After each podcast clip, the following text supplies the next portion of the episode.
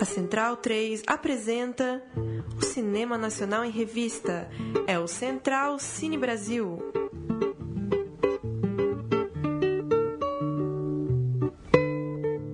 Boa tarde, boa noite, bom dia. Começa agora a oitava edição do Central Cine Brasil, programa de cinema brasileiro aqui na Central 3. Eu sou Lucas Borges e tenho ao meu lado mais uma vez Paulo Silva Júnior. Como vai, Paulo? Tudo bem, Lucas? Hoje programa mais do que especial, homenageando um, um grande personagem da história do cinema brasileiro. E a gente vai bater um papo com alguém que trabalhou numa produção relacionada a esse, esse grande cara que é, tem uma produção mais do que vasta e não dá para falar de cinema no Brasil sem citá-lo. Pois é, nessa quinta-feira, 10 de março de 2016, três dias antes é, do lendário cineasta José Mojica Marins completar 80 anos de vida, nós vamos conversar com o Vitor Mafra, diretor da minissérie Zé do Caixão, o famoso personagem de Mojica que acabou se tornando a real identidade desse gênio do terror. Como vai, Vitor? Tudo bom? Olá, tudo bem? E aí? Tudo bem? Lucas? Tudo certo, tranquilo. Você fala do Rio, né, Vitor? Natural de São Paulo, mas está aí no Rio de Janeiro, né? É, tô aqui no Rio Content. Pois é, esse é o seu segundo grande trabalho, né? Em 2014 você já tinha dirigido o Lascados, um road movie adolescente, né? E... Isso, isso aí. Não é? E Zé do Caixão, é. ele tem um. A série tem um roteiro baseado na biografia do André Barcinski e do Ivan Finotti, né? O protagonista é o Matheus Nachergali, que está muito bem no papel. E a série foi pro ar no final do ano passado pelo canal de TV fechada Space. Nesse domingo, a partir das 19h15, os seis capítulos da série vão ser transmitidos novamente, né, pelo Space. Correto, Vitor? É isso aí. É uma maratona Zé do Caixão e espero que todos assistam. Bacana, Domingo agora. Bacana. Dia 13. É, isso aí, um, um número cabalístico também, né? Eu vou começar pedindo, Vitor, para você contar pra gente como era a sua relação com essas fascinantes figuras né, do Mojica e do Zé do Caixão até você receber o convite para comandar essa série e como foi sua relação com, com o Mojica durante as gravações? Não, não teve um convite, a série é minha, eu que criei a série. Na verdade, eu é que convenci o Mojica que eu tinha que fazer a série. Bacana, foi um processo é... longo de convencimento? Não, não, foi fácil. Ele, ele curtiu muito a ideia. Só que ele queria que o ator fosse o Viggo Mortensen. Ah, eu tinha, eu tinha lido que, que ele queria o Mel Gibson também. É, o Mel Gibson ou o Viggo Mortensen. Ele tava entre um e outro. Mas aí eu falei, pode ser o Matheus? Nastegali? Aí ele falou, legal, pode ser o Matheus. Dá pro gasto. Mas a história é longa. Isso começou em 2008. Era um projeto de longa, um longa-metragem, que eu levei adiante, inscrevi na, no, nas leis do audiovisual a Ancine me, me possibilitou a captação de 5 milhões, mas nenhuma empresa brasileira acreditou no projeto. E foi por água abaixo. Em 2011 o projeto morreu. E com a nova lei do audiovisual, eu, eu retomei os trabalhos e transformei numa série. E, e, e, revi todo o enfoque. Resolvi fazer cada capítulo da série ser a produção de um longa do Mojica. Então mudei o enfoque, né? Porque o longa ia ser uma coisa um pouco mais rasa, né? Até pelo tempo que eu tinha. Aí na série eu consegui fazer uma, uma coisa bem mais profunda, né? E Vitor, é o Paulo falando agora. É, queria que antes, antes ainda pensando você enquanto profissional, que você falasse um pouco sua relação com o personagem. Acho que tem uma coisa muito curiosa que cerca o Mojica, que às vezes uhum. o, a pessoa pode não saber o nome de um filme, pode não saber exatamente até o nome do Mojica de fato, mas o Zé do Caixão é inegável que é, é uma figura é, universal, se a gente for pensar em termos é. de Brasil. Fala um pouco disso, quando que você conheceu o trabalho dele, se você criança assistiu o filme, Não, se eu, alguém eu, na sua casa sim, curtia. Sim, sempre, sempre fui atrás, sempre é, tinha aqueles programas de TV dele, é, o programa da Bandeirantes, é, que ele apresentava os filmes de terror, o Cine Trash, né? Isso daí foi muito marcante para todo mundo, né? Eu acho. E os filmes dele eu já conheci os principais, o A Meia-Noite e o Esta Noite, né? Mas o que me despertou o interesse foi realmente o livro do, do Barcinski e do Finotti. Quando eu li o livro, eu falei, porra, esse é um filme que eu quero fazer, entendeu? Porque o Mojica, ele, ele representa, de uma certa forma, o diretor brasileiro, né? O cineasta brasileiro. Então, é, que é uma, uma, uma coisa difícil, né, produzir cinema aqui. Agora está mais, ficando mais fácil, né? Mas tem que ter muito, muito peito, muita força de vontade. Então eu, como diretor, como cineasta, me identifiquei com ele, entendeu? Mais ou menos isso. E, e, e gostei muito, eu sempre admirei. E aí eu falei, pô, tem que contar a história desse cara, que a, a história desse cara representa toda uma classe, entendeu? Mais gente... ou menos, mais ou menos isso. Sim. A gente, a gente citou aqui, Vitor, que a, a série é baseada na biografia do Mujica, né? Você também falou sobre isso. Portanto, essa série retrata a construção do, do personagem Zé do Caixão, mas também mostra um lado menos conhecido, né? Do, do Mujica, que é esse lado do, do produtor, do cineasta de filmes até pornô, de ação, de romance, enfim. É incrível. Né? Um lado pouco conhecido dele, é... dele, né? É, a ideia também, além de é, mostrar esse lado do cineasta brasileiro, é, é, dar um, fazer uma espécie de remix da obra do Mojica, entendeu? Repaginar ela pro, pro século XXI, entendeu? É, colocar ela de volta em pauta aí para as novas gerações, entendeu? E, e fazer com que ela não se perca no tempo. Essa foi uma, uma ideia também. Sim. A obra do, do Mojica, infelizmente, não é tão difundida no Brasil. O, o, terror, né? Imagino que esses filmes menos conhecidos sejam mais difíceis ainda de se encontrar, né? Você conseguiu assistir esses filmes? É, qual que é a sua Cara, avaliação tem, sobre, sobre essa... Assisti vários, assisti muitos Sim. filmes. Tem, tem várias edições, tem várias caixas diferentes de DVD. É, foi, tem várias edições de caixas de DVD. Então não é tão difícil encontrar os filmes, não. Se você for atrás, você vai encontrar muitos filmes, até raros. Inclusive de gêneros além do terror. Ah, sim, o terror ele foi abandonando depois de um tempo, né? Sim. Porque o cinema brasileiro foi migrando para pornô chanchada em geral, né? Sim. Então ele teve que seguir isso, porque ninguém mais queria filmar terror num dado momento.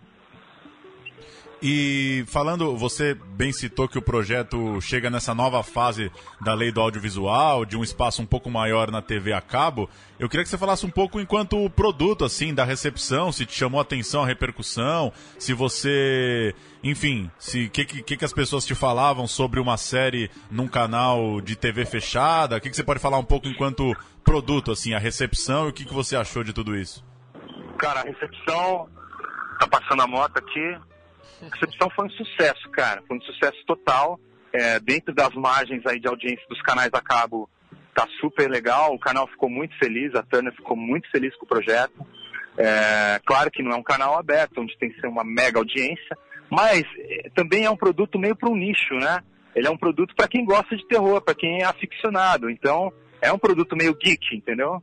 Uh, e eu fico muito feliz, porque eu adoro, eu sou geek também. Então, é, eu estou dentro dessa, desse público, então eu me identifico com o público, então acho que é uma coisa muito sincera, sabe? Muito honesta. É, minha com o público, com o Mojica, são pessoas que são fanáticas por esse tipo de coisa, então é muito bacana, cara. Eu gosto muito disso, sabe? De, de trabalhar nesse nicho no qual eu me identifico também, entendeu? voltando a, ao Zé do Caixão, o Matheus Nachergal tem uma definição muito, muito boa, bem precisa, né, sobre o que é o personagem. Ele ele diz, Matheus Nachergali, é, trata-se de um é, é. coveiro brasileiro, niilista, ateu, e que acredita que a única coisa que faz sentido na vida é a perpetuação do seu sangue. E tudo isso, é isso né, um personagem dos anos 60 no Brasil, né? É engraçado. Nossa, né? é, realmente é um iconoclasta, né? Um cara, assim, completamente, muito, muito corajoso, né? Muito corajoso. É, puta, isso é, me faz admirar muito o Mojica, porque é um artista verdadeiro, né? Ele nunca teve medo de nada. Ele foi com tudo, foi, né, deu a cara tapa para bater, deu a cara tapa e tomou tapas e continuou, né? A grande característica do Mojica que eu admiro é a resiliência, né? Ele é um cara muito resistente. Qual que é o lugar dele, na nossa opinião, na história do cinema internacional e na história do, do, cinema brasileiro? Você acha que um dia ele vai ter o, o devido reconhecimento no Brasil? Eu acho que ele tem muito reconhecimento, ele já tem. Eu não acho que ele é um cara esquecido tem muito cineasta aí esquecido, entendeu? O Mojica não é um cineasta esquecido.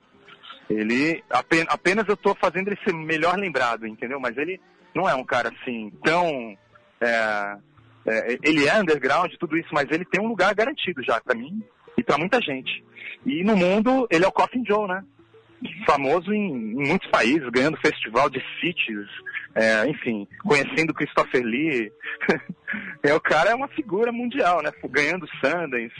É, enfim, não tem, não tem, é indiscutível o papel dele. O Tim Burton é, reconhece o talento dele. Então pronto, né? Acabou. Esteve aqui e fez questão de encontrá-lo, né? Tem uma coisa muito legal desse encontro que é, é o Mojica, lembrando, talvez para quem não sabia, que ele não fala inglês, né?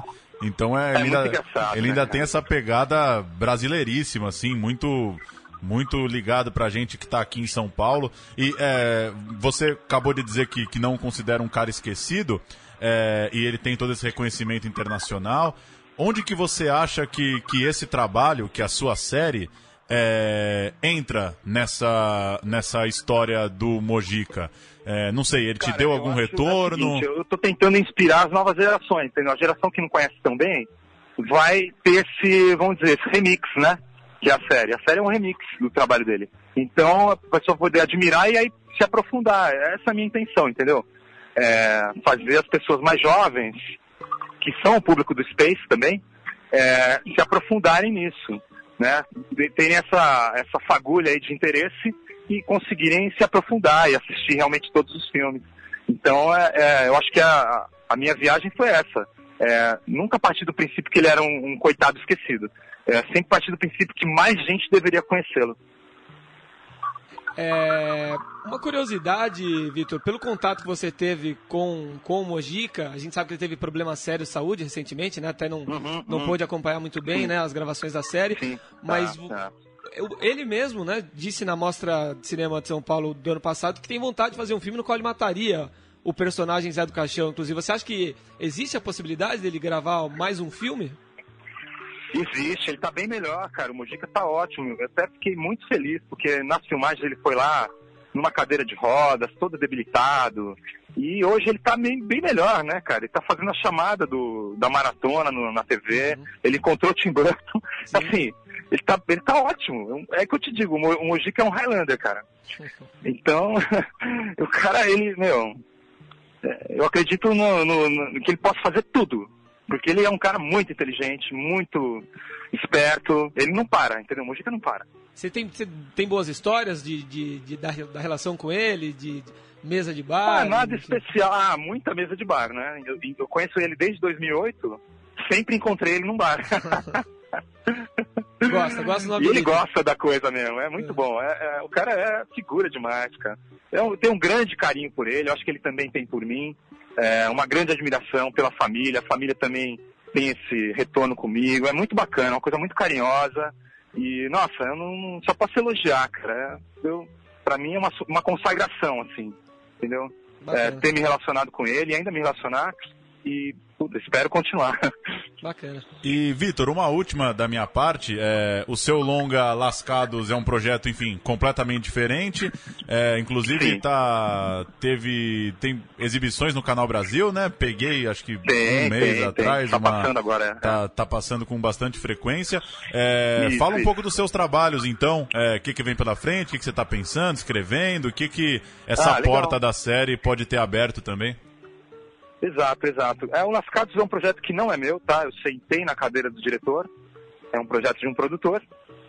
É, eu fui lá, fiz com o maior carinho, tentei fazer o melhor possível. É um projeto que eu gosto muito. Mas foi um, um período da minha vida. O- o- eu já estava, enquanto eu filmava o Lascados, eu já estava desde 2008 é, film- é, desenvolvendo o, o Mojica, né? O Zé do Caixão. E, então o Lascados foi uma coisa muito feliz, assim, que apareceu no meu caminho como convidado, diretor convidado e muito feliz. Eu agradeço muito terem me chamado, a produtora ter me chamado, e é um projeto legal. Mas agora, pra frente, o que eu tenho em mãos? Eu tô escrevendo uma série, e basicamente suspense ou terror, não sei ainda, e tô escrevendo um longa também nessa praia, thriller. Eu, eu gosto muito de thriller, entendeu? Gosto de terror, por isso também gosto do Mojica. E estou tentando agora é, carregar embaixo do braço, procurar, né, viabilizar os, os novos projetos. É aquela coisa, né? A gente está sempre. É, é difícil, cara, vou falar para você.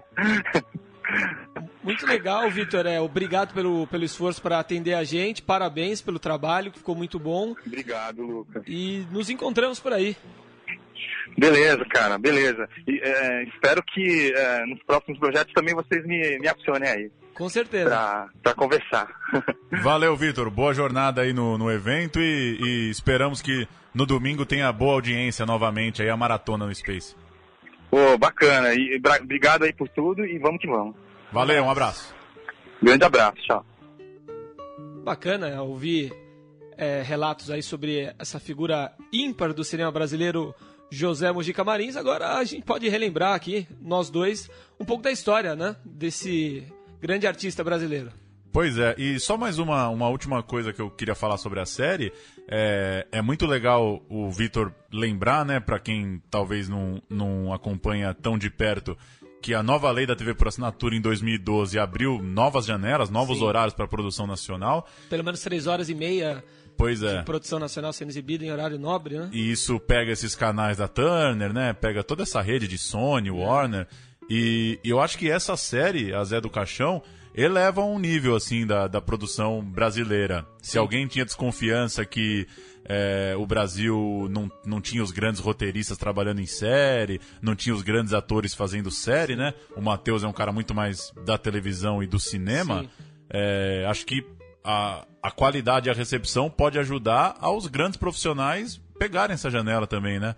E a gente não ter série tampão pro horário. A gente ter boas Sim. séries de fato que tem uma qualidade de, de cinema, né? Feitos com alguma proposta, né? O Vitor falou do caso dele aí, do, um projeto de 2008, né? Pois é, e começou escrevendo um longo, então dá para é. ver que a coisa é grande, não é, não é uma, uma homenagem tapa-buraco para um cara, não, é, é coisa grande muito bem feita. Exatamente. E sobre a obra do, do, do Moji, que a gente acabou não, não, não, falando sobre impressões pessoais, eu reassisti nessa semana o A Meia-Noite Levaria Sua Alma, e tem uma série de limitações, claro, técnicas, financeiras, mas chama atenção mesmo a criatividade, né? Como no, no, aos trancos e barrancos ele consegue se virar e fazer coisa muito interessante e, e muito, muito boa, muito bem feita. E o personagem Zé do Caixão é, é hilário, é Dá medo, mas é hilário. É, pois é. É um personagem tanto. Né? Eu revi no final do ano passado, quando eu tava assistindo a série, que eu gostei bastante, eu fui rever o filme também gostei. E, só, e um, um testemunho para mostrar a grandeza. Quando eu tava lá em Rio Branco, na capital do Acre, Festival Pachamama, o homenageado era o Mojica. E fizeram, é, exibiram o à meia-noite, exatamente à meia-noite. Eu acho que de uma. Era um dia de semana, era uma terça ou uma quarta-feira e a sala completamente lotada, é, numa cidade que às vezes é desprovida de transporte público e tal, mas as pessoas foram e o relato das pessoas na sala é que aquele tinha sido o primeiro filme que eles viram na vida, ou o primeiro filme que o pai recomendou.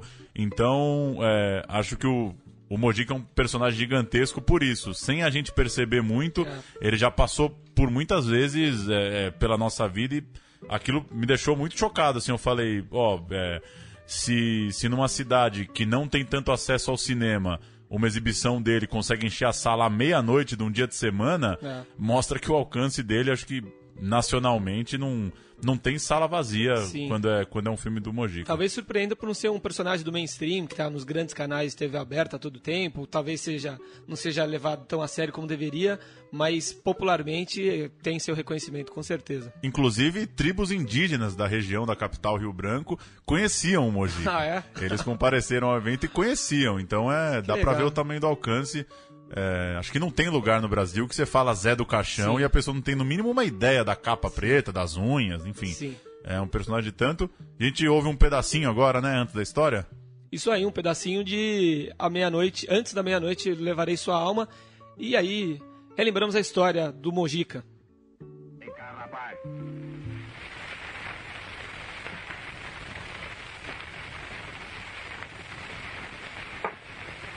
Como um pedaço. Tá gostoso.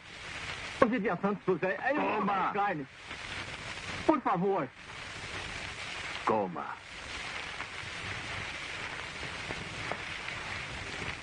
Ah, chegou o doutor. O que está acontecendo aqui? Um lamentável acidente, doutor. Zerequiel é a vítima. Cuide bem dele e a despesa fica por minha conta. Sua bondade não tem limites, né? Obrigado.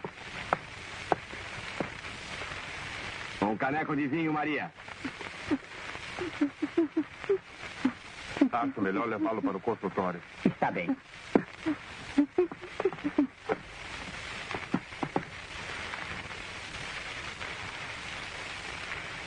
Hum, você parece que está com medo de mim. Não é seu Zé, é que eu tenho que atender os fregueses.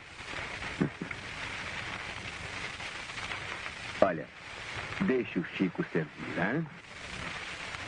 Você hoje trabalha só para mim. O que você acha? Que que eles fome com minha sobrinha? Será que não há aqui ninguém capaz de enfrentar esse homem? E por que não enfrenta você? Pois eu vou A história do cinema brasileiro.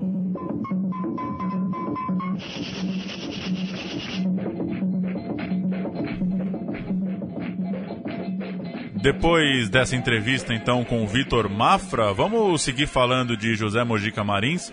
É, ler aqui a história para quem não sabe detalhes da carreira do cineasta. O Mojica nasceu em São Paulo em 13 de março de 1936, filho de artistas circenses e neto de um avô espanhol toureiro. A experiência de Mojica com a arte e com o cinema começou muito cedo e ainda na infância ele passou a gravar seus primeiros filmes caseiros. A história dele acabou se unindo à história de uma figura criada nos sonhos do cineasta. Com sua capa e chapéu pretos e unhas infinitas, Zé do Caixão saiu da imaginação do artista para o imaginário dos telespectadores do Brasil e do mundo e ganhou vida própria. Segundo o cineasta Zé do Caixão, ou o nome completo Josefel Zanatas, nasceu em berço de ouro. Seus pais tinham uma rede de agências funerárias, fato que fez com que Josefel fosse uma criança muito sozinha, pois seus colegas o discriminavam por causa da profissão de seus pais. Ele cresceu marcado por infortúnios, perdeu os pais em um acidente de avião, teve que abandonar a esposa para lutar na Segunda Guerra e acabou assassinando a esposa e seu novo marido, o prefeito da cidade, ao voltar da guerra e encontrá-los juntos. Ele, que até então era um homem doce e bondoso, se torna então uma pessoa amarga e sem sentimentos. Passa então a aterrorizar os moradores da cidade e logo então recebe o apelido de Zé do Caixão. Zé do Caixão é um homem sem crenças, não acredita em Deus nem no diabo, só acredita nele mesmo. Acha que é o único que pode fazer justiça. Seu objetivo é encontrar uma mulher que compartilhe seus pensamentos e juntos tenham um filho, que possa dar continuidade à sua espécie que ele acredita ser superior. A primeira aparição de Zé do Caixão acontece no famoso A Meia-Noite Levarei Sua Alma, filme de 1964, e desde então o personagem estrelou pelo menos outros 15 filmes, o último deles, Encarnação do Demônio, de 2008. Encarnação do Demônio encerra uma trilogia que se iniciou com A Meia-Noite Levarei Sua Alma e teve também Esta Noite Encarnarei no Teu Cadáver, de 1966.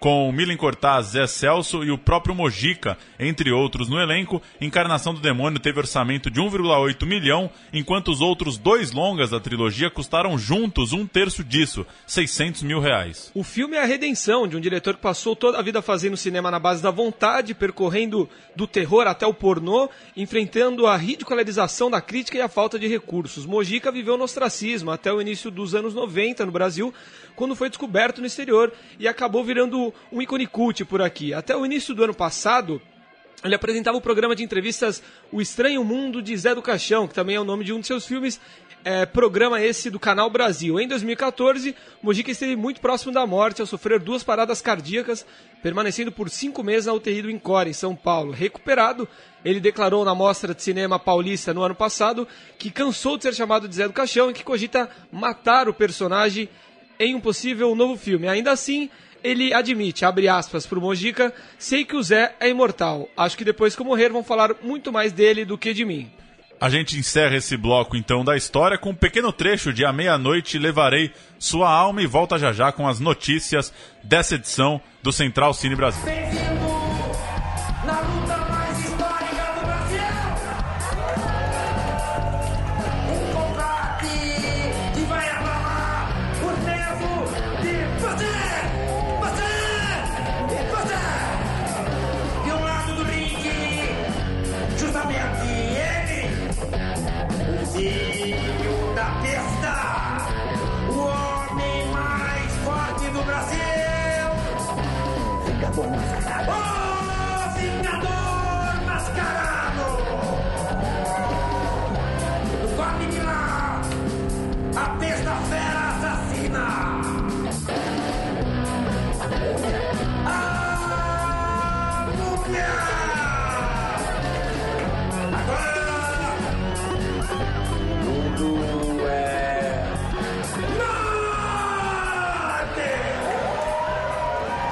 Então com as notícias para fechar o programa de hoje. Presente no Rio Content Market, o diretor-presidente da Ancine, Manuel Rangel, disse que a decisão do STF de suspender a liminar que isenta as empresas de telefonia móvel de recolher a Condecine já era esperada pelo órgão. O executivo disse que acredita que as companhias saberão preservar as conquistas do setor do audiovisual e ainda comentou as metas da agência para o ano de 2016 a implementação do sistema de controle de bilheteria, a abertura do controle de programação da TV e um marco regulatório para vídeos sob demanda. O simpósio global sobre gênero na mídia, que aconteceu em São Paulo no Dia Internacional da Mulher, apresentou uma nova pesquisa do Instituto Dina Davis, que entrevistou duas mil pessoas em todo o país para traçar impressões sobre o cinema e a TV ao olhar do brasileiro. Os números apontam que 75% concorda que a TV e os filmes nacionais têm muita influência sobre a vida da população. A amostragem também coloca que as mulheres têm dificuldade em se enxergar